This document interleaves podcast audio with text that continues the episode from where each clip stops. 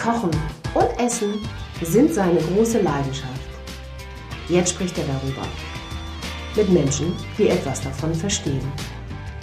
Boris Rogosch, der Food Talk.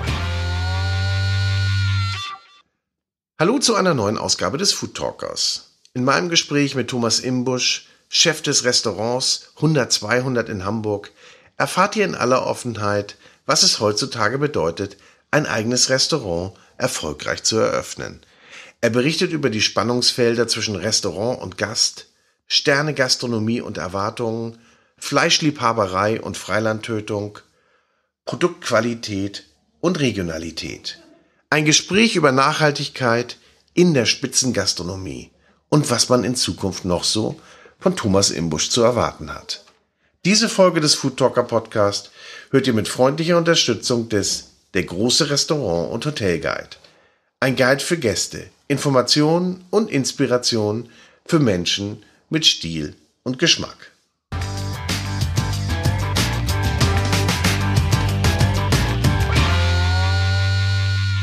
Ich darf heute Thomas Imbusch im 100-200 gegenüber sitzen und äh, wir werden mal versuchen, ob wir ganz harmonische 45 Minuten gemeinsam hinkriegen. Aber eins habe ich schon gelernt, mit Thomas Imbusch kann man sich streiten und wenn er eine Meinung hat, dann vertritt er die. Und da er fast immer eine Meinung hat, Ja. ähm, ja. Ja, die habe ich definitiv, ja. Ich hoffe, ich habe ein bisschen Redeanteil heute. Ich hoffe, dass du auch die richtigen Fragen stellst. Ja, aber du das weißt ja, wie das bei den Politikern ist, ja? Scheiß auf die Frage. So ist es. Meine Antwort steht schon. Ja, immer viel reden. Aber die erste Frage, mit der wir starten, übrigens, wir haben ein paar Nebengeräusche heute. Ähm, hier wird nämlich gearbeitet. Das Haus ist heute voll und wir sitzen quasi über der Küche. Ja. Und haben ein bisschen schon die Geräusche dezimiert, aber ihr müsst das heute ertragen. Und ähm, es wird sich lohnen, das können wir euch versprechen. Thomas, ein Jahr, 100, 200 jetzt. Fast auf den Tag genau. Ja. Hast du dir das, was jetzt so alles auf dich zukam in dem letzten Jahr, an Ehrungen, an Preisen, an Kritik, an Lob, hast du dir das so erwartet? Ähm, also muss man ganz klar dazu sagen, wir hatten natürlich selbstverständlich eine Erwartung, allein weil es natürlich auch im Businessplan vorher schon fixiert worden ist, um natürlich einfach so eine Riesenfinanzierung auf die Beine stellen zu können. Aber dass wir ähm, ein derartiges Hoch und Runter und links und rechts, was uns natürlich alle erfahrenen Gastronomen vorher natürlich gesagt haben, ist alles nicht so einfach. Das wischt man immer gerne sehr schnell weg, aber wenn man an diesem Prozess dann des täglichen Tuns teilnimmt und ähm, sich diese Situation bewusst auseinandersetzt, ähm, hätte ich nie gedacht, dass mir Kritik so wehtut. Man sagt immer so gerne, ja, das ist halt wie, als wenn man das eigene Kind beleidigen würde. Hätte ich nie gedacht, dass es so ist. Aber es ist noch viel schlimmer, noch weitaus schlimmer, dass diese ähm, Kritiken, die, die, also es geht gar nicht darum, äh, Essen war nicht lecker oder Getränk hat nicht gepasst, sondern dieses massive so, äh, Konzept ist kacke oder was soll das hier mit, der, mit dem bisschen Gemüse auf dem Teller oder was soll das hier nur ein Stück Fleisch mit Soße, bringt alles nichts. Das, das, das, ähm, das hat mich schon, das hat mich ganz schön kaputt gemacht. Siehst du dir das dann auch rein oder Ach, bist du da schon so ein Nein, bisschen nein, nein, Vollgas. Ich bin, auch, abgestumpft? ich bin der blöde Idiot, der Google-Bewertung liest. Ich bin der blöde Idiot, der TripAdvisor. Du, hast es, du machst es, ne, du rufst es natürlich auch äh, äh, raus, weil ihr seid extrem aktiv im Bereich Social Media. Ja? Weil ich glaube, dass es, ähm, dass es anders nicht mehr funktioniert. Man kann nicht mehr sagen, Mund-zu-Mund-Propaganda läuft. Dafür ist die Maschinerie, die wir drehen, zu groß. Und hier muss, hier muss Feuer auf den Kessel. Wir wissen, wir müssen 9000 Gäste im Jahr machen, sonst kann das Ding halt, geht das Ding in die Wupper, wie man so schön sagt. Und deswegen wissen wir ganz klar, okay, wir müssen trommeln und das richtig laut auf allen Kanälen, dass der, dass der Laden halt auch ballert. Weil wenn der Laden nicht ballert, dann kann ich meine 10, 13 Angestellten halt nicht bezahlen. Und das möchte ich nicht. Weil was ich auch in einem Jahr gelernt habe, ist, ich bin Unternehmer jetzt. Ich bin 20% Koch, der Rest bin ich Unternehmer. Nun hast du trotz, du hast es gerade gesagt, es gab ganz viele Kritiken, es gab Ja. ganz viele, die dich gewarnt haben davor. Nun hast du ja in vielen Bereichen, kann man so sagen, Neuland betreten. Ja. Wie ist das Konzept bei dir gewachsen? viele Restaurants sehen, viele Küchen sehen, viel essen gehen und anfangen zuzulassen, was einem Mentoren sagen, was einem Mentoren mit auf den Weg geben, sich selbst eine Meinung bilden und dann genau das machen, was man selber geil findet. Du hast es äh, vorhin gesagt, dass du auch gerne in Küchen oder eigentlich nur in Küchen sitzen wollen würdest, wenn du Gast bist. Und ähm, bei jedem Restaurantbesuch, egal wie, wie hochwertig oder wie, wie minderwertig er dann auch irgendwie war, wie man das auch nennen möchte, ähm, war der Schluss tatsächlich absolut in der Küche. Und das war für mich immer ein Zeichen davon, das muss doch möglich sein, dass man diese Atmosphäre wirklich in ein Restaurantkonzept bekommt. Das Thema, wie gehe ich mit Mitarbeitern um, das war eine essentielle, also eine essentielle Säule des Konzeptes. Und das geht halt eher mit dem Thema Wertschätzung, mit dem Thema Nachhaltigkeit. Mhm. Daraus diese Symbiose, diese, diese, diese Konstellation war für mich logisch, okay, das kann man nur in der Küche machen. Und als ich dann diesen Raum hier gesehen habe, der, das war ja nichts, das war, das war eine Müllruine hier. War ja alles kaputt. Hier waren Graffitis an der Wand und gesagt, boah, geil, sensationell. Und alle gesagt, bist du wahnsinnig, das kannst mhm. du nicht. Ich sage, nee, nee, nee. Mhm. Und für mich war das ja von Anfang an klar, dass es genau das ist. Und als dieser Ort dann feststand, Du hast auch einen Ort gesucht, der. Ja. Du hast bewusst einen Ort gesucht, der anders ja, ist. Also für, für ja. die, die das nicht wissen, also wir sind ja hier eher in einer ja, Industrie, äh, ja. in einem Industriebereich von Hamburg mit einem wunderbaren Blick natürlich auf die, auf die Elbbrücken. Den man aber vorher natürlich nicht so wahrnimmt, wenn man nee. erstmal auf den Hof fährt und das Bürogebäude äh, sieht etc. pp. Erstmal denkt man, wo lande ich denn hier? Ja. Das war aber ganz bewusst gewählt, weil ich möchte ja, für mich fängt ein, ein, ein also ich habe ganz klar unterschieden zwischen einer, einer, einer Destinationsgastronomie, also wo ich, wo ich mich als Gast auch vorbereite, wo sich die Küche oder eine Impulsgastronomie. Und ich bin kein Impulsgastronom. Auf gar keinen Fall. Ich bin nicht derjenige, der eine à la carte Karte hat. Und dann, nee, für mich ist das, was ich mache, das gilt es mitzumachen, sich darauf einzulassen. Und das ist natürlich für mich essentiell auch, wo das stattfindet. Und das okay. ist für mich nur möglich in einer, in einer Art Halle, und das ist das, was wir hier gefunden haben. Also man hört es ja und man weiß es ja auch, du bist jetzt nicht der Koch, der gerne im Verborgenen, im Keller no. agiert, sondern ich würde es eher mal umdrehen, sondern du hast dir deine Bühne gebaut. Ja. Du hast dir wie eine, für deine Popband, ja. die in der Mitte... Rock. Rockband. Rock. Oh, Entschuldigung, habe ich Pop gesagt? Ah, ich wollte nur aufpassen, ob du gut zuhörst. ja, also für deine Rock-Kombo ja. Hast du dir deine Bühne gebaut. Ja. ja. Du hast die Instrumente hingestellt. Ja. Dein Herd. Ja. Der das Hauptinstrument ist für euch. Ja. Und äh, drumherum dürfen die Gäste statt, äh, Platz nehmen. Ja. Und euch zuschauen, zuhören. Richtig. Und das genießen, was das ihr genießen. auf die Bühne bringt. Genau so ist.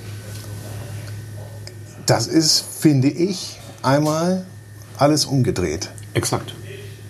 Und das ist nicht das Einzige. Weil wenn wir, wenn wir davon sprechen, wenn wir von Rock-Event sprechen oder Show, ähm, das Ticketsystem, das du eingeführt hast, musst du gleich mal erzählen, ähm, gab ja auch so ein paar, ja, ein wenig Gegenwind. Ja wenn man das alles voneinander hat, bei der Konzeptionierung eines Businessplans und mit dem Steuerberater gesprochen hat, dann geht es natürlich dann irgendwann an die Finanzierung.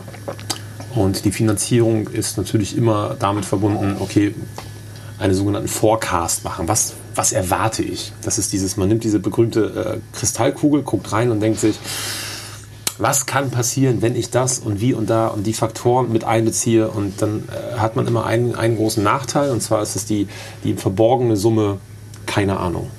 Ich weiß es nicht. Ich kann es nicht sagen. Unknown. Der große Posten. Ja, ja aber, aber das müssen Sie. Nein, ich sage, woher soll ich denn wissen? Wenn, wenn der Gast keine, keine, keine, keine, keine Konsumbereitschaft jetzt in sich trägt und sagt, jetzt hauen wir mal so hart auf die Kacke, dass es nur so kracht, dann stehe ich da und der trinkt halt ein Glas Wasser und ja, aber dann haben Sie die 95 Euro fürs Menü.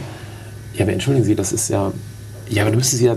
Ja, ich habe das schon verstanden, aber um diesen Menschen allein begreiflich zu machen, habe ich keinen anderen Weg gefunden für mich, als zu sagen, okay, alles klar, dann machen wir ein Ticketsystem. Ja, wie? Ja, ein Ticketsystem.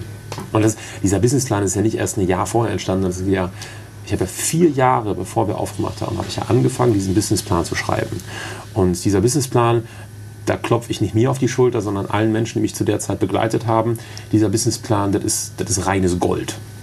Ich glaube, wenn ich den verkaufen würde, kann ich den für richtig teuer Geld verkaufen, weil der ist on Detail. Da leben wir heute noch nach, nach diesem Businessplan. Das ist das Essentiellste und Wichtigste, was es gibt sich vorher die Gedanken machen und das wirklich auf den Weg zu bringen. Und das Ticketsystem ist finanziell sozusagen der Motor, weil ich dadurch sorge, dass äh, ich einen, den Gast in eine Bringschuld setze, dass ich sage, pass auf, du möchtest herkommen, du zahlst vorab das Essen. Ja. Und das war die beste Entscheidung, die wir unternehmerisch getroffen haben. Weil der Vorteil ist natürlich, wir sind liquide. Mhm. Das heißt, das, was da ist, ob der Gast kommt oder nicht kommt, das Geld ist da. Und dann natürlich die Konsumation am Abend und top. Und das Konzept hat euch recht gegeben. Also ja. die Leute haben geordert, ja. die haben die Tickets bestellt. Ja. Und äh, die Diskussion danach, hatte die, hatte die Beef oder war das eigentlich nur so oh, immer losgetreten? Mal, immer mal wieder ein bisschen Beef, immer mal, aber auch eher so im Kleinen. Ich glaube, dass das, das, das vorher dieser Gossip Talk gerade in Hamburg, der war relativ groß mit Ticketsystemen. Und äh, toi toi toi, als der Laden dann aufgegangen ist und da ist der Gossip doch ganz, ganz schnell umgeschlagen in andere Richtungen im Sinne von toll, toll, toll. Das hat er ganz großartig gemacht, genauso macht man es. War natürlich für mich sehr spannend, das Ganze so ein bisschen äh, mitzubekommen, weil wir jetzt, ich glaube, ich bin sogar genau zu diesem Thema perfekterweise sind wir auf den Chef Days in Berlin vom ja. Rolling Pin. Genau zu diesem Thema und das ist natürlich für mich ein Zeichen, ja cool, das ist äh, immer noch ein so krasses Thema, dass das äh, selbst in den Chef Days Berlin, also in dieser Bildzeitungsveranstaltung, äh, kommuniziert wird. Großartig. Und das dann natürlich dann für einen 31-jährigen jungen Unternehmer, dass der da eine Bühne bekommt, ist natürlich noch geiler. Und ja. ich sitze da mit Leuten zusammen, die halt wirklich die haben so ein paar Restaurants. Mhm. Aber das konntest du nicht in dein Konzept schreiben. Nein. Das ist die, das ist das Sahnehäubchen obendrauf, dass ja. das, das dann kam. Ja. Und ähm, aber nochmal zu dem Konzept. Du sagst, das habt ihr oder du hast es vier Jahre, ja. vier Jahre dran gefeiert mit ja. unterschiedlichen ja, Spezialisten, die Absolut, dich da beraten ja. haben. Absolut. Ähm, wie ist das so? Dann sitzt man doch in den Startlöchern und sagt, jetzt will ich endlich loslegen. Ja. Oder wusstest du, ich muss bis zu einem ganz bestimmten Nein, Zeitpunkt das, das, das, das, wusste ich vorher alles ganz genau. Ich wusste ganz genau, okay, ich muss das machen, ich muss jetzt angestellt bleiben, ich muss das mitmachen und ich habe sonst keine Chance, weil ohne einen Ruf machst du kein Restaurant auf. Also klar kannst du das machen, aber hm. sehr, sehr schwierig. Du musst schon so ein bisschen, so ein bisschen versuchen, Geschichte erzählen zu können. Und das kannst du nur, wenn du dich halt vorher trainierst. Und trainieren kannst du dich nur, wenn du, wenn du weißt, wo du dich trainieren willst und für was du dich trainieren willst. Du kannst nicht einfach drauf loskaufen und sagen, so jetzt machen wir das. Hm. Das sind dann halt diese, diese, diese Gastronomie-Konzepte, wo du sagst, so, mh, hm, naja, aber du hast ja vorher keinen Halbtagsjob gehabt. Also du Nein. hast ja voll, voll durchgezogen. Äh, das war eine mega Belastung bestimmt, oder? Ja, aber natürlich, klar. Aber das gehört ja dazu. Ja, wenn man Bock drauf hat. Wenn du was willst, dann musst du auch was tun. Und das, geht, das schlicht dir nicht zu. Das ist immer ein toller Gedanke, aber nee, das ist halt jeden Tag voller Entbehrung. Und wenn du zwei Tage frei hast, dann zwei Tage weiter Vollgas. Ja. Seit wann wusstest du, dass du irgendwann mal dein eigenes Restaurant haben willst? Weiß ich nicht, seit ich denken kann. Nein. Doch. Echt? Ja. Ja. Ich finde Gastronomie total geil. Mir hat das als Kind schon wahnsinnig viel Spaß gemacht. Äh, wenn die Eltern äh, war nie minderwertig essen, es ging nie darum, Essen zu gehen, eine Nahrungsaufnahme zu machen, dann bist du zu Hause geblieben. Aber wenn Essen gehen war halt immer cool, das war immer schön. Und das wäre für mich immer so, ja, das finde ich total gut. Das würde ich auch gerne machen. Und als, es dann immer, als ich dann älter wurde und dann immer mich mein Taschengeld aufbessern musste, um mir halt Sachen leisten zu können, ja. dann ging es halt für mich, ja, kannst du in der Küche stehen. Ja, alles klar, mache ich. War echt total gut. Echt total gut. Stimmung war immer gut, das hat immer Spaß gemacht. Und natürlich mit einer, ich hatte eine sehr schöne Ausbildung, eine sehr klassische Ausbildung mit einem sehr unfassbar guten Lehrmeister, der äh, mich auch menschlich wahnsinnig geprägt hat. Und so kam eins zum anderen. Der hat mich dann dahin geschickt und der, wo ich dann da war, der hat mich dann dahin geschickt. Und so waren das richtig, wie ich fand, richtig schöne Wanderjahre. Die ja. haben natürlich das alles noch mehr zum, eigentlich noch mehr verfestigt. Hm. Nun hast du ja haben wir ja gerade festgestellt, du hast ja eine Meinung ja. Äh, und äh, du warst ja bestimmt kein äh, leiser ähm, Auszubildender beziehungsweise äh, Auszubildender auf gar keinen Fall. Nee. Ein sehr arroganter, ein sehr arroganter Wichser kann man glaube ich sagen. Auch, Entschuldigung, dass man das Wort sagt, aber es war einfach so. Äh, das habe ich aber dann zum großen Glück auch ganz schnell zu spüren bekommen, weil ich bin ja schon eine große Erscheinung, so körperlich. Und mein Ausbilder war tatsächlich noch einen Ticken größer und noch körperlicher als ich. Und das war ganz spannend zu sehen, dass dieser Mensch mir halt auch körperlich ganz Der konnte dir dann schon mal. So, mhm. Ja. Also äh, Thomas hat gerade den Finger hochgezeigt ja. und dann runter. Wir haben ja kein Bild. Und dann runter gezeigt. So, da gehörst du hin, mein Freund. Mhm.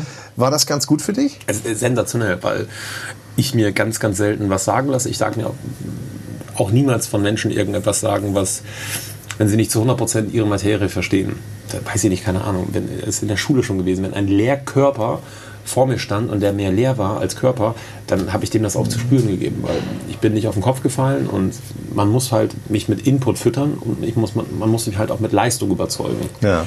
Und dieser Küchenchef Markus Gerlach als Beispiel, mein erster, mein, mein Ausbilder, der hat halt alles gemacht. Der hat mich halt körperlich kaputt machen können, der hat mich halt menschlich kaputt machen können und der hat mich halt arbeitstechnisch so kaputt machen können. Und ich habe dann diese Bereitschaft gehabt, das mitzugehen und habe dann eine wundervolle Zeit mit diesen Menschen gehabt. Und das war ganz, ganz wichtig. Und das Handwerk Ja. gelernt. Ja. Weil- Also von der Pike auf an. Also wirklich alles mit. Und das war grandios. Man muss sich darauf einlassen und das ist unfassbar anstrengend, gerade wenn man denkt, man kann alles als Mensch. So war ich ja mit 18, 17, 18. Äh, aber total geil. Total, kann ich nur jedem empfehlen. Deswegen bilde ich selber unfassbar gerne aus. Ja. Wenn man sich darauf einlässt, dann ist das großartig, dass man, auch so, man kann so viel formen, so viel machen. Wie ist denn das Miteinander hier in der Küche? Also ich sage, oh, ich äh, greife das mal wieder auf, die Analogie von eben. Wer spielt denn welche Rolle in der Rockband? Die klassischen Rollen oder darf man da auch mal anders spielen? Darf man da auch mal sein Solo spielen? Wir haben definitiv klassische Rollen, aber schon, schon sehr weich. Also schon sehr, sehr weich. Es geht eher darum, dass wir wissen, okay, wir haben Küchenchef, wir haben Sous-Chef, äh, wir haben Chef de Partie, wir haben äh, Comedy-Partie, wir haben unsere ganz normalen Auszubildenden, aber es funktioniert nicht in einer offenen Küche, den dicken Max zu machen am Pass und da rumzuschafutern und äh, das, das geht nicht. Und war ich auch noch nie. Die meisten Leute sagen mal, doch, war, nee, war ich noch Warst nie. du nie? Nee, ich bin immer nur abgetillt, wenn es halt dann zum dritten Mal nicht so ist, wie ich das haben wollte. Und nicht, weil ich sage, dass es so sein muss, sondern weil ich einfach sage, das ist dann besser. Und Hm. diese, diese, diese Arroganz nehme ich mir einfach raus, weil viele Gäste mir auch recht geben, wenn ich das auf dem Teller mache, ist es tatsächlich lecker. Aber ist das Programm bei dir, was Ja. anders zu machen? Aber nicht um des Andersmachens willen, sondern weil du sagst, es geht auch anders, es gibt andere Wege und es kann dadurch besser werden.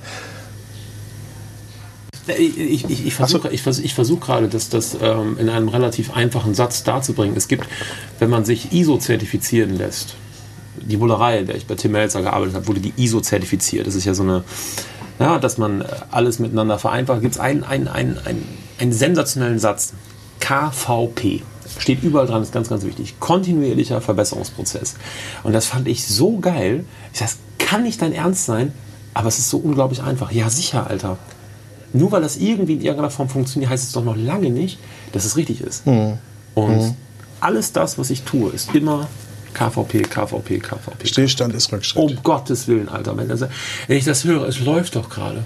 Ja. Krieg, krieg, krieg Fußpilz. Es läuft doch gerade, ist alles super. Nee, ist nicht alles super. Das Konto ist nicht voll genug, das ist nicht gut. Das Gericht ist nicht ganz so geil. Alter, das mit dem Licht, das geht gar nicht. Warum ist denn da oben Spinnenweben? Alter, lass mal gucken, dass die Weinkarte immer weiter, immer weiter, immer weiter. Und so die Mitarbeiter so motivieren, dass sie wissen, das ist der Anspruch. Das, was du gestern Abend geleistet hast, sensationell. Aber das muss der mindestens Anspruch sein, dass du das heute als Basis nimmst und da wieder einen draufsetzt. Und das machst du fünf Tage. Das ist Spitzensport, das ist anstrengend. Ja, klar, sicher. Aber du kriegst eine sensationelle Lohnung, du partizipierst am Trinkgeld. Und zwar wie? Jeder bekommt das gleiche Trinkgeld. Jeder, egal wer. Das ist natürlich hammergeil für einen Koch. Ja. Ja. Ähm, wir, allein, keine Ahnung, was- das Personalessen, was wir machen. Ey, leck mich am Bein. Was ein Personalessen. Wann gibt's das eigentlich? Äh, 17.30 Uhr. Oh, da bin ich weg. Dürfen da Fremde dazu? Nee, ne? Doch, auch, ja? ja? klar. Okay. Aber, aber allein das, ich, das hast du wahrscheinlich selten mitgemacht, aber Personalessen, oft ist das so, so lieblos. Hier wird aufgekocht, leck mich am Arsch. Ja. Echt total großartig, total geil. Aber kommen wir mal zur Küche. Wie würdest du deinen Küchenstil beschreiben? Schlicht. Schlicht, Schlicht puristisch, einfach, Ja, ehrlich. schlicht. Ja. Ja. Aber trotzdem oder gerade deshalb ähm, kommt ja alles extrem zutage Ja. und findet seine Geltung. Ja. Irgendwann festgestellt, dass es für mich einen Satz gibt, der ist unfassbar geil. Das ist in der Einfachheit steckt die Komplexität. Und das kann man ganz einfach darstellen und sagen, je reduzierter etwas ist, desto unfassbar komplexer wird es auch darzustellen, weil wenn ich jetzt als Beispiel haben wir jetzt ein Gericht mit Mangold und Lauch, es ist halt Mangold und Lauch. Aber da musst du halt, da brauchst du den perfekten Mangold, da brauchst du den perfekten Lauch, da brauchst du die perfekte Zubereitungstechnik und dann brauchst du die Komplementäre, die dazu passen. Aber du kannst es natürlich auch mit Kresse, Cremetupfen und alles so verbasteln, dass du sagst, okay, aber die Wahrheit ist ja dann nicht das, was du da angerichtet hast, sondern die Wahrheit ist ja das, was der Gast wahrnimmt. Und da ist mir immer mal wieder aufgefallen, dass das, was wir Köche denken, zu glauben, was das ist, nichts mit der Realität zu tun hat. Das lag aber auch viel daran, weil viel äh, ein Gericht in Neonlicht am Pass was vollkommen anderes ist, weil allein die olfaktorische Wahrnehmung aus dem Distanz von 65 cm, was der Oberkörper oberhalb des Passes noch hat, Ja. als der Gast, der sitzt, der 35 bis 30 cm hat. Das andere Licht, die Musik, unglaublich anders. Da kannst du Lauch und Mangold, ist dann auf einmal nur noch äh, Rotkohl mit Spinat. Und dann denkst du, hä? Du zeigst mir gerade eine ganz neue Betrachtungsweise. Ja, klar. ist ja so. Ja, ja, ist ja natürlich, natürlich. Aber da, da denken wahrscheinlich, ja, da denkst du aber nicht dran oder ich denke da zumindest nicht dran und viele an deine Gäste auch nicht, dass das so unterschiedlich Es wahrgenommen ist werden kann. essentiell unterschiedlich. Ja. Das ist genau der, der, der, der Punkt, den die meisten Köche nicht mehr wahrnehmen, ist die Temperatur des Essens. Das ist das Lichtverhältnis. Hm. Das ist, wie isst der Gast das? Dieses geile Eatability, dieses Wort. Anstrengend, schrecklich, aber es ist so unglaublich wahr. Hm. Es ist ein gewaltiger Unterschied, ob du ein Essen, ob du das schneiden musst, wie, wie, wie ist der Widerstand des Messers durch das Schnittgut? Ja. Wie kannst du das, äh, wie schiebst du das auf, auf die Gabel? Oder ist das ein tatsächliches Löffelgericht? Welche Form des Tellers nimmst du? Wie passt die, wie passt die Löffelspitze in den Tellerrand? Das ist- alles Sachen, macht euch Gedanken darüber. Hört auf, euch fancy zu fühlen und irgendwelche getöpferten Tellerränder zu benutzen, sondern Essbarkeit. Und das ist das Einzige. Wie die Viskosität der Soße macht der Cremetupfer Sinn. Also aber einfach Gedanken machen, wie nimmt der Gast das wahr? Setz dich hin ins Restaurant, isst dein eigenes Essen. Ich habe das erste Mal, ich, das war einer der schönsten, also das war nicht der schönste Restauranterlebnis meines Lebens. Wir waren letzte Woche in meinem eigenen Restaurant essen. Ich habe geweint. Ich habe geweint, ich hatte Gänsehaut, ich habe geweint, ich hatte Gänsehaut. Und ich habe, also meine Frau hat auch viel geweint, auch viel Gänsehaut gehabt. Und wir haben zum Schluss gesagt, was haben wir eigentlich gegessen? Ja. Und das gar nicht negativ, weil wir einfach natürlich so überwältigt waren von dem, was da alles passiert, etc. pp. Und dann auch wieder dieses Eatability. Am nächsten Tag das komplette Menü nochmal neu. ja.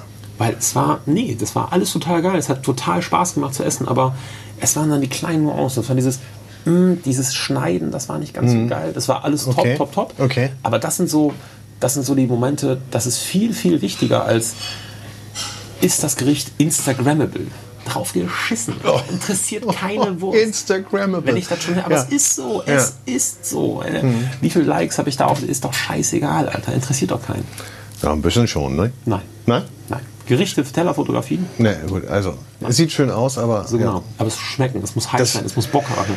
Es, muss dich, es muss dich als Gast, es muss dich abholen. Du musst da deine Nase reinhalten, musst sagen, boah, das will ich jetzt. Ja. Das ist, das ist die Küche, die wir machen. Ich glaube, ich bleibe doch bis 17.30 du sagst gerade, ihr habt da gesessen und habt geweint. Natürlich Ja. einmal, m, weil das dich natürlich emotional, emotional nochmal ganz anders anfasst, ne? in deinem ja. eigenen Laden zu Ja, sitzen. Aber diese Glücksmomente, die löst ihr natürlich auch bei euren Gästen aus. Das ist das Großartige und das ist gar nicht irgendwie arrogant gemeint von uns oder von mir. Ja, das tun wir. Was aber einfach damit zu tun hat, du kommst in diesen Raum rein, es riecht nach Essen, dieser positive Geruch, allein wenn Butter und Zwiebeln aufschmelzen auf einem Molteni-Herd.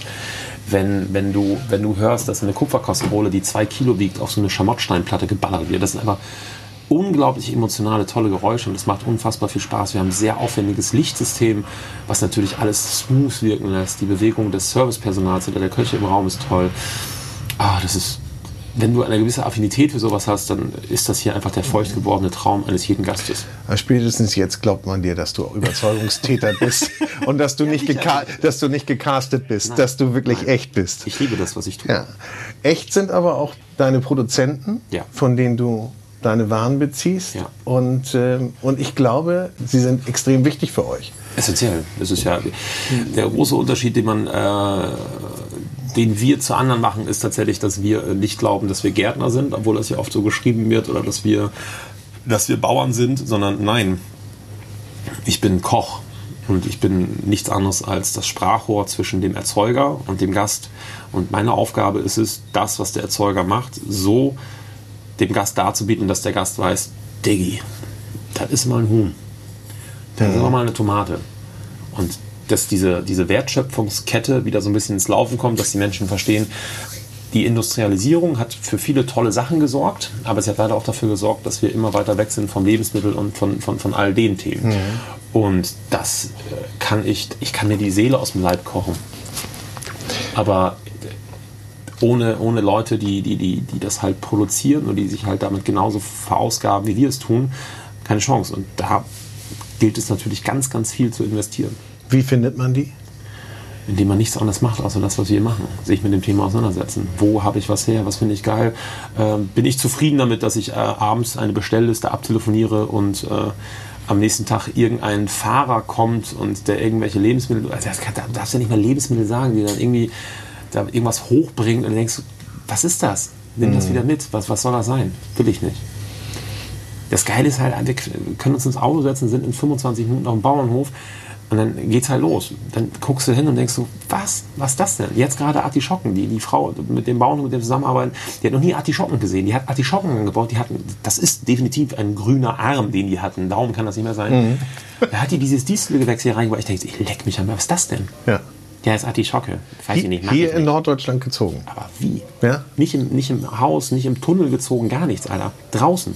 Und sie hat gesagt, das ist wie Unkraut. Ich weiß gar nicht, was ich machen soll. Und ich sage, hat das denn ernst? Und die hat da rote Bei dir gingen die Hände ja, hoch, oder? alle, Yeah. ja.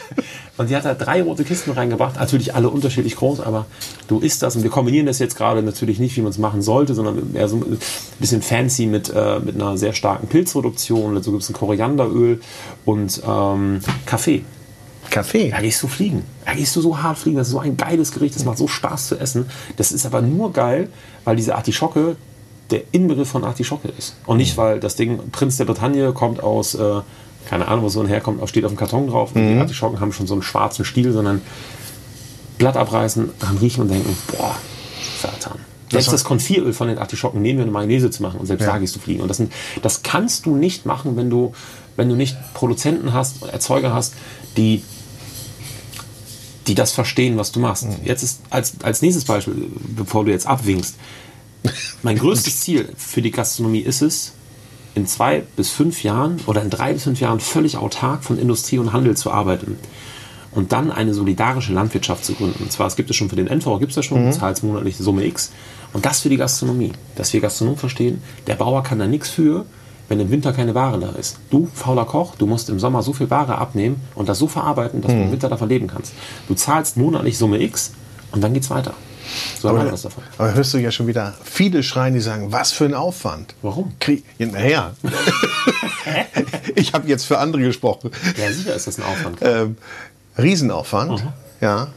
Und, äh, und das ganze Produkt ähm, entsprechend zu verarbeiten, einzulegen, zu fermentieren und so weiter. Ist doch geil. Natürlich ist das geil, Wenn du faul aber, bist, dann musst du raus aus der Gastronomie. ja, Das geht nicht. aber wär, das meine ich nur. Es sind sicherlich einige, viele da, die sagen, die machen sich viel zu viel Arbeit, brauchst du gar nicht. Ja, Sicher brauchst du aber das gar nicht. Wenn das dein Anspruch ist, dann brauchst du das gar nicht. Das Ja. wo ist der, also der Anspruch aber autark zu sein? Ja. Das ist natürlich ein, ein großes Ziel. Ja. Und ähm, das ist natürlich auch, glaube ich, so etwas, was dann auch wirklich abstrahlt. Nicht nur auf gastronomische Kollegen, Nein. sondern auch ähm, letztendlich auf deine Gäste, auf den Endverbraucher und wir dann auch Alles hoffentlich. Ja, Ja. Das ist das große Ziel. dass du eine Botschaft hast, haben wir ja mitbekommen. Das, das, das kriegt man. Geht die Botschaft noch weiter? Ja. Viel weiter. Du hast nur das eine Leben. Du hast nur die eine Chance, was wir jetzt machen. Ich habe zwei Kinder. Ich möchte den zwei Kindern nicht später sagen, du, ich habe es irgendwie verpasst. Weiß ich auch nicht. Hier, bitteschön. Halt Klar, du hast da eine scheiß Verantwortung. Da, da musst du doch gerecht werden. Und gerade wir als, als Köche, als Gastronomen, wir haben so unfassbare Verantwortung mit dem, was wir tun. Das ist und wir haben ja so viele Möglichkeiten und so viele Chancen. Man muss halt nur ein bisschen sich mit dem Thema auseinandersetzen. Und dann merkt man ganz schnell, man hat so eine unglaubliche Macht. Nutzt sie. Und wir versuchen halt jeden Tag diese Macht, die wir haben, zu nutzen. Ich, äh, zum Schluss meines Interviews, wir sind da noch nicht angekommen, frage ich immer, frage ich immer, hast du ein Lebensmotto? Das haben wir eben schon mal vorgezogen, ja? Nee. Nein, aber das war es eben. Ja, aber äh, ich hätte, könnte das jetzt nicht in diesen typischen Satz bringen, wo ich sage, das kann ich mir auf einen Schlüsseleingang machen, sondern Ja. ich, Aber- möchte, ich, möchte, ich möchte das richtig machen. Aber du sagst, ich möchte es richtig machen und Ja. jeder, jeder hat die Möglichkeiten für sich Ja. in seinem Rahmen, im Kleinen wie im Großen. Völlig egal. Jeder kann verändern. Ja. Ja. Ich bin ja, das ist keine, das, das, das, darf man immer nicht falsch verstehen, das ist keine Moralapostel oder so Kram. Also, äh, ich kann dir nur sagen, du siehst ja, äh, siehst jeden Abend siehst du Sachen, wo du denkst, mit so einer, mit so einem kleinen Aufwand, mit so einer, mit so einer klitzekleinigkeit, so einen Effekt zu erzielen, dass die Menschen, sei es beim, das sind alles handgemachte Weine. Es geht gar nicht um, das ist Bio oder etc. pp, sondern es ist handgemacht und vernünftiger Wein. Ja, allein das schon. Ja? Es ist handgemachtes Porzellan, allein das schon. Und das Thema Nachhaltigkeit nicht dogmatisch, sondern über den, über den Genuss zu vermitteln. Das ist das Ziel. Muss ich nochmal auf die Gäste kommen. Aber da hast du dann ja sicherlich Gäste, die auch erwarten, der und der Champagner ist da, der Ja, und der Wein ja, ist da. sicher, ja. Und den finden sie nicht auf der Karte. und Geht dann, gar nicht. Geht wieso gar haben nicht. sie den denn nicht? Sie haben ein Sternrestaurant, ist ja was damit zu tun. Dass die Leute etwas mit einer Auszeichnung verbinden, das hätte ich nie für möglich gehalten. Also nie. Und da kommen Sachen auf mich zu. Ich denke, sag mal, es kann doch nicht ihr ernst sein, dass sie glauben, doch, doch. Mit Sterne, ich gehe sehr gerne Sterne essen. Ich sage, ah, das ist ja toll, dass sie Sterne essen gehen. Aber es hat ja nichts damit zu tun, dass äh, nicht der Stern das Angebot macht, sondern ich als Gastronom das Angebot mache. Und wenn sie damit nicht d'accord gehen, dann ist das vollkommen in Ordnung. Aber dann sind sie nicht mein Gast. Ganz einfach. Weil ich bestimme ja, was es gibt. Oder beziehungsweise dabei natürlich meine Frau und nicht ich. Ja. Aber du bist dann in der Tat der Gastgeber. Ja. Und der, Ja. ich sage das mal überzogen, der Gast hat sich zu fügen, beziehungsweise der Gast äh, sagst- sollte sagst- sich du- darauf einlassen. Genau, aber, das, aber du sagst es, du sagst es so, so salopp, er soll sich fügen. Wo sind wir denn angekommen? Ich bitte dich, wo sind wir denn angekommen, dass wir jetzt davon reden müssen, der Gast muss sich fügen? Alter, du bist Gast, der Gast. Wo kommt das Wort her aus dem Griechischen? Was heißt das? Du kommst in mein Zuhause und ich bewirte dich. Du hast dich bewusst dafür entschieden, nicht zu Hause zu essen. Du hast bewusst dich dafür entschieden, nicht das zu trinken, was du zu Hause trinken kannst, sondern du hast dich dafür entschieden, bei mir Gast zu sein. Dann hast du dich Gott Teufelsnamen dazu zu fügen, was ich dir anbiete, auch zu konsumieren. Oder zu sagen, nein, dann ist es das nicht. Und nur weil wir ein Ticketsystem haben, heißt es noch lange nicht, dass du mit der Vorauszahlung irgendein Recht erworben hast, mir zu erzählen, was Phase ist. Nein, hast du nicht. Du hast, dich, du hast das Recht dazu, einen tollen Abend zu haben. Und wir machen alles Menschenmögliche und geben so viel Gas, dass es der beste Abend deines Lebens wird in diesem Restaurant. Aber du hast gar kein Anrecht darauf, mir in einer Form zu erzählen, was hier falsch läuft, im Sinne von, dass das Angebot nicht passt, dass das nicht passt. Nein, hast du nicht. Das ist diese, für mich diese Perversion, in der wir aktuell leben. Und das ist ein Thema, das gilt es noch ganz, ganz viel und ganz, ganz intensiv zu besprechen, dass Gast auch wieder lernen muss, Gast zu sein.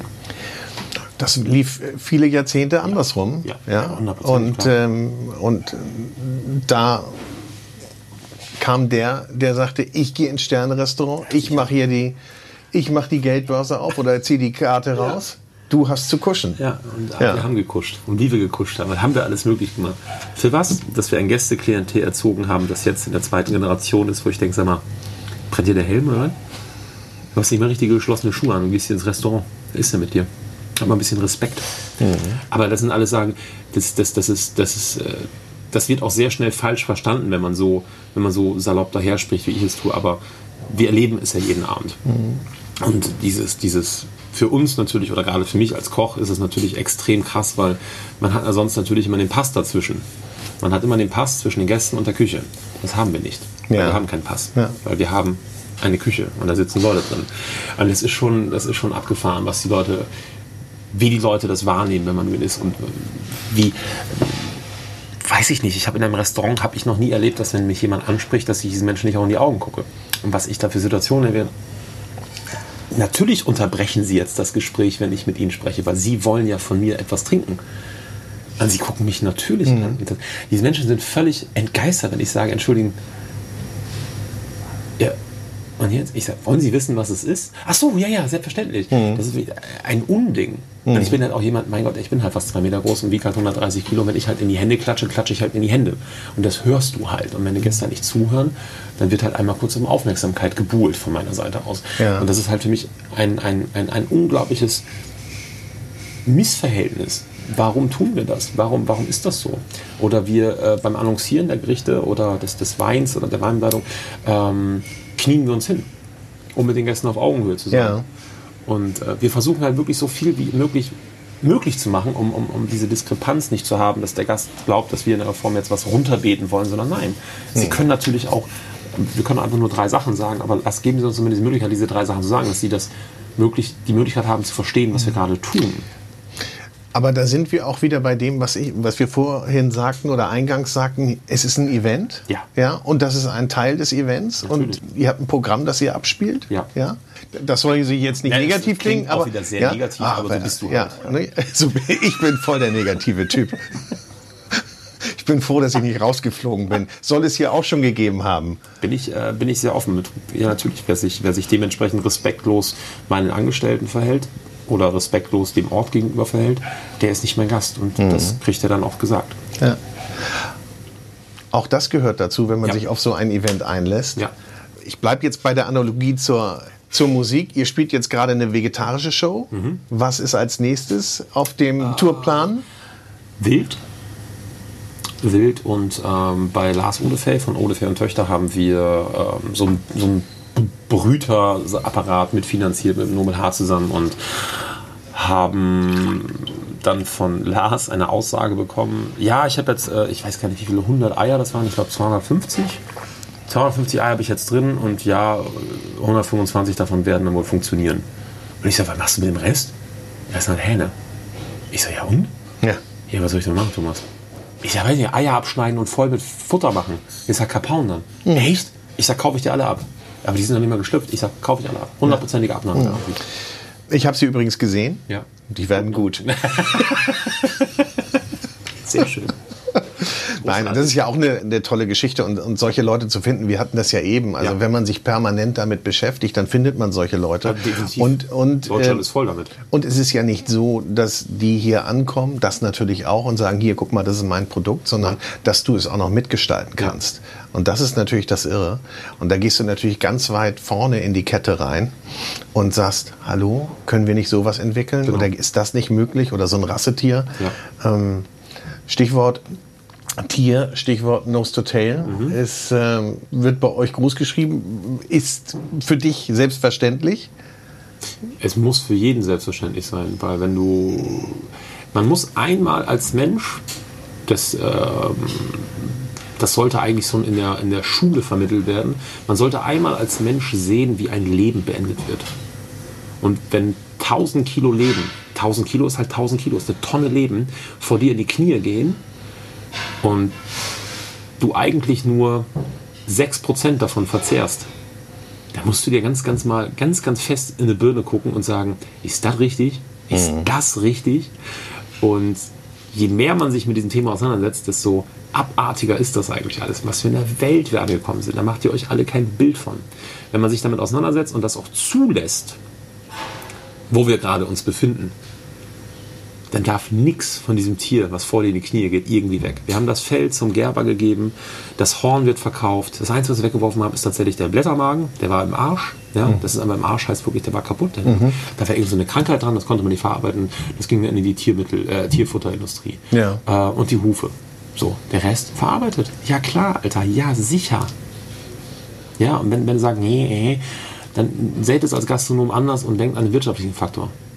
So ein ganzes Tier kostet halt ganz, ganz viel Geld, aber du hast auch ganz, ganz viel davon. Also ganz, ganz, ganz, ganz viel. Und das ist die logische Konsequenz. Wenn man sich damit auseinandersetzt, dann ist das Letzte, was du willst, Rinderfilet, Rinderrücken essen. Das Erste, was du dann willst, ist die Brust, den Bauch, die Innereien, die Keulen. Das ist das, was du willst. Aber auch da musst du ja wieder Botschafter sein. Auch das, was früher mal vor gar nicht so langer Zeit gang und gäbe war, musst du den Gästen ja wieder beibringen. ja, natürlich. Weil ich Aber- meine, wenn, wenn du denen sagst, hallo, heute gibt's Lunge, äh, schreien die ja auch nicht alle, endlich! Aber machst du einfach anders, machst das Revier, servier keine Karten und sag, das und das gibt es, sondern einfach nur beim Servieren selber. Wir haben jetzt das Beste vom Rind. Und das Ganze in ein Nudelblatt gewickelt, dazu ein bisschen Söske dabei und alle machen, ja, ja, boah, das war ja so lecker. Was war denn das? Wollen Sie es wirklich wissen? Ja. Das war Lunge, Herz, Hals. Nein. Doch, fanden Sie es nicht sensationell lecker? Es war unglaublich. Es war unglaublich. Ja, sehen Sie? Wenn man das aber vorher annonciert, 90 Prozent der Leute sagen, nein, weiß ich nicht. Weil die Schranke im Kopf, da haben sehr viele große industrielle Leute für gesorgt, dass es einfach nicht geil ist. Dass Innereienessen nicht gut ist. Und leider ist es ja, es ist ja, es wird ja nicht mal mehr gelernt. Es wird ja nicht mal mehr in der Schule gelernt, eine, eine eine Lunge zuzubereiten. In Süddeutschland ist es was ganz anderes da. Das hat wieder was mit der Kultur zu tun. Aber hier bei uns in Deutschland, wenn ich das sehe, was die Auszubildenden, die, die, die, die, die Gott, die kriegen ja nicht mal mehr eine kleine Lammkeule, sondern kriegen ja auch schon wieder vorgeputztes Fleisch in der Abschlussprüfung. Ich denke, Alter, das gehört alles dazu. Und deswegen niemals wieder Teilstücke vom Rind, Teilstücke von anderen Tieren. Das Tier wird im Ganzen gekauft und das Tier wird lebend gekauft. Es wird nicht tot gekauft. Das heißt, es wird Leben gekauft. Du suchst es dir vorher aus. Ja. Du weißt, wo es steht oder wo es die ganze Zeit stand. Wo es die ganze Zeit stand. Ich weiß, Ja, dass Menschen es großgezogen haben. Ja. Wie sind sie damit umgegangen mit den Tieren? Ja. Und vor allen Dingen das, das Wichtigste, das, das, das, das Nadelöhr beim Verarbeiten von Fleisch oder beim Zubereiten von Fleisch ist weder das Reifen oder ist noch die Aufzucht. Das muss alles vernünftig sein, ja klar. Schlachten. Alter, Leute, Schlachten, das ist das Nadelöhr. Da geht es um die Wurst. Um nichts anderes beim Schlachten. Beim artgerechten Töten, und das geht für mich nur per Schuss in den Kopf. Und das bestenfalls mit einem Gewehr, nicht mit einem Bolzen, weil der Bolzen kann dann wieder sein, dass er daneben kommt. Aus Entfernung in den Kopf schießen, Feierabend. Das und da- das auf der Weide, also Das den, auf den Weide. Weideschuss. Genau so ist es. Und alle Behörden, die dagegen sind, den kannst du einfach nur selber in den Kopf schießen und sagen so, und dann verpisst du dich dann geh nach Hause. Dann verstehst du es einfach nicht. Weil als Tier, äh, Alter, du findest das da auch nicht geil, wenn du weißt, jetzt ist Feierabend. Oder du stehst da, was sagt unser Schlachter, ein geiler Typ, äh, ein, ein, ein sehr, ein sehr kommt aus sehr einfachen Verhältnissen, ist auch sehr einfach im Kopf, weil er halt einfach Schlachter ist. Der beendet halt Leben, das macht er sein Leben lang. Aber hat diese unfassbar tolle Bauernschleue und sagte halt, wie würdest du das denn finden, wenn du mit fünf deiner Freunden rumstehst und ich komme zu dir und nehme dich weg? Ja, wie? Ich sage, überleg doch mal, ich nehme dich weg. Ich komme da mit einer weißen Jacke und nehme dich weg. Dann ist Feierabend. Dann drehst du durch. Das ist der Punkt, warum es geiles Fleisch gibt, warum es Scheißfleisch gibt. Schmeckt man das? 100 Prozent. Wenn einer sagt, nein, das schmeckt man nicht, das ist dann jemand, der von ganz, ganz großen Leuten unterstützt wird, das nicht zu sagen. Okay, Ja. der hat, da hat die Lobbyarbeit dann Aber gewirkt. Vollgas, aber 100% Vollgas. Das, ich glaube, das sind genau diese Leute, die einfach nicht verstehen wollen, dass äh, Supermarkt, da gehört kein Schlachter rein. Supermarkt, es gibt keine Fleischtheke. Das gibt es nicht. Das gibt es. Es gibt Schlachter. Das, sind, das ist ein Lehrberuf. Da sind Meister drin, meisterliche Tiere zerlegen, sensationelle Würste. Das ist, das ist alles, alles weg, weil die Leute sich nicht mehr auseinandersetzen. Wie geil war das? Ja, ich habe früher auch Hausschlachtung. Ja, natürlich, Alter, weil das normal war. Das ist ja nichts Besonderes, das ist normal. Du willst essen, musst du töten. Punkt. Du willst Fleisch essen, musst du Tiere töten. Das Verrückte ist bei dem, was ich jetzt gerade bei dem Gespräch denken muss, es war ja alles da. Ja? Natürlich gibt es Zusammensetzungen, die neu sind, aber du erfindest ja gar nicht so viel neu bei dem Prozess, Gottes sondern es ist eigentlich, ja, das ist Überhaupt eigentlich ein Rückschritt. Und der kann, äh, also ein Rückschritt im positiven Sinne zurück zum, zum Besseren. Zurück zum Wesentlichen. Zum Wesentlichen, genau. Ja. Und das äh, Irre ist, dass es halt dann teilweise so einen Widerstand gibt. Aber wie immer, das hatten wir eben, äh, wenn sich nichts verändert. Wie war das noch? Wie waren die drei Buchstaben? KVP. KVP. Kontinuierlicher Verbesserungsprozess. Ja. Aber es ist einfach so. Ja. Und Verbesserung denkt man immer geht in die Richtung, aber man kann auch trotzdem auch- mal, genau. man kann auch trotzdem mal da hinten gucken. Ja. Und und, und das muss man kapieren. Ja. Aber nochmal Stichwort Lobbyarbeit im positiven Sinne und Botschafter. Bist du da engagiert? Gibt es da Gremien, in denen du äh, aktiv wirst? Also ich hätte, ich hätte unfassbar viel mehr Zeit. Ich hätte gerne, ja, tatsächlich, aber der Faktor Zeit, das ist mein größter Luxus, den ich nicht habe. Das ist Zeit. Ich könnte mir, ich kann mir nur Zeit kaufen. Und so viel Geld habe ich nicht, dass ich das tun kann. Ähm, wenn jetzt zum Beispiel, wir sind jetzt bei der Gemeinschaft eingetreten, das ist vom Nobelharten Schmutzig, das Restaurant Horvath, da ist dann der Lars von Ole und Töchter drin, wir sind mit drin, so, ein, so eine Gemeinschaft, um auch wieder eine Esskultur zu schaffen, um eine gewisse äh, gewisse Lautstärke auf diese ganze Geschichte zu bringen, ähm, damit die Menschen verstehen, dass, dass wir was ändern müssen. Ganz, ganz wichtig. Aber ich würde halt unfassbar gern mehr machen, aber so viele Leute trauen sich einfach nicht und ähm, die meisten Gastronomen, die es halt im kleinen Kämmerlein machen, ich kaufe meine Kartoffeln da und da. Ja, Digi, das ist total toll, dass du das machst, aber wenn du das scheiß Fleisch halt trotzdem aus dem Vakuum kaufst, kannst du die auch gehackt legen. Das macht ja keinen Sinn. Das geht nicht darum, dass alles muss regional oder saisonal sein, das ist doch völliger Quatsch. Das macht man doch nur, weil man dann Qualitätsanspruch hat. Ja? Äh, Wenn ich Multi, Multi, Multigastronom wäre und Multimillionär wäre, dann könnte ich mir auch aus Japan die Fische kommen lassen. Aber auch das ist doch falsch, weil ich bin doch hier in Hamburg und ich bin doch jetzt in Hamburg ist die DNA auch meiner Gäste. Und wenn ich jetzt sage, ich äh, möchte ein Apfeldessert haben, dann habe ich natürlich das, den Apfel vielleicht aus alten Land und nicht den aus Südtirol. Oder halt vom eigenen Bauernhof. Das ist ja etwas mit Qualitätsanspruch zu tun, mit Frische und nicht mit Dogmatismus, Regionalität, Saisonalität. Ja. Und dieses engagiert sein, ich würde gerne unfassbar viel mehr machen. Nur mit wem? Jeder kocht sein eigenes Süppchen, jeder ist am Machen und jeder gönnt dem anderen das, äh, die Butter nicht auf dem Brot. Und alle sagen, nö, mache ich nicht, meine ich. Aber da ist halt das tolle, Berlin ist da ein bisschen weiter. Die haben verstanden, dass das halt gemeinsam geiler ist als gegeneinander. Und ich erzähle die andere Geschichte als die Geschichte. Und der hatte, nee, weil wir sind alle nur Gastronomen, die halt von den Gästen abhängig sind. Und das ist unsere Aufgabe, da gemeinsam in eine Richtung zu gehen.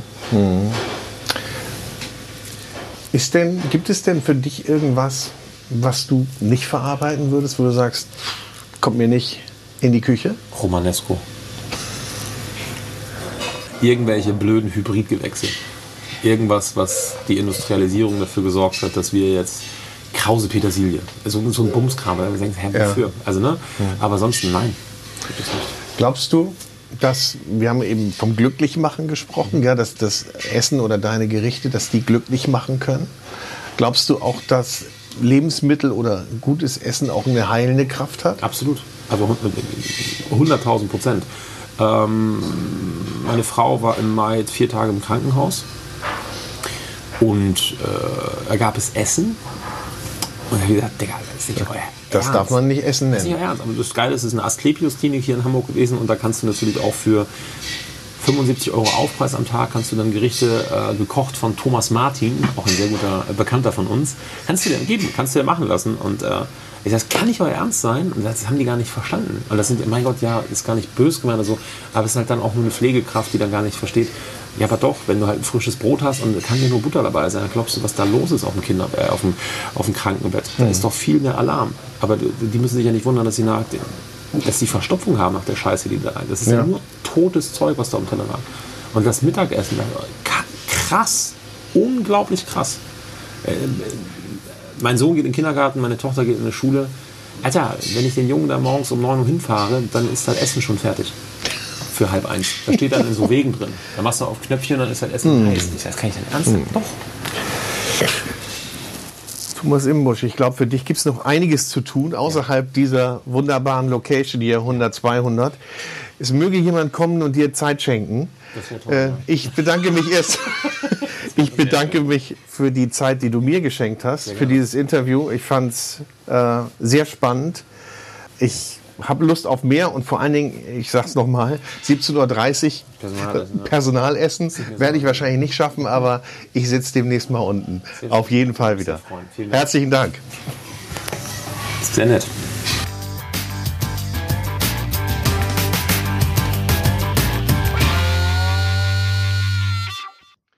Diese Food Talker Episode hörtet ihr mit freundlicher Unterstützung unseres neuen Kooperationspartners, der große Restaurant- und Hotelguide.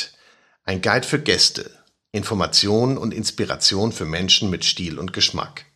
Im Internet findet ihr den großen Guide unter www.der-große-guide.de. Schaut mal rein. Auf bald!